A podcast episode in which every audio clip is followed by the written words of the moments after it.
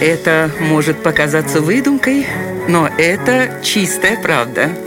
Удивительные истории на радио 1.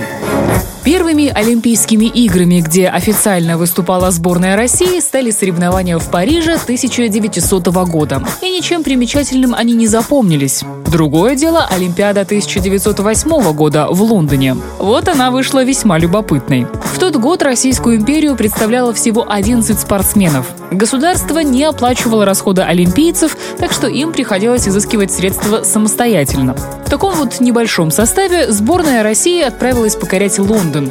И каково же было их изумление, когда, приехав на место, они узнали, что опоздали на 12 дней – Всему виной была разница в календарях. Британия уже давно жила по григорианскому календарю, а Россия все еще по юлианскому. Из-за этого половина спортсменов пропустила свои соревнования и ни с чем поехала обратно.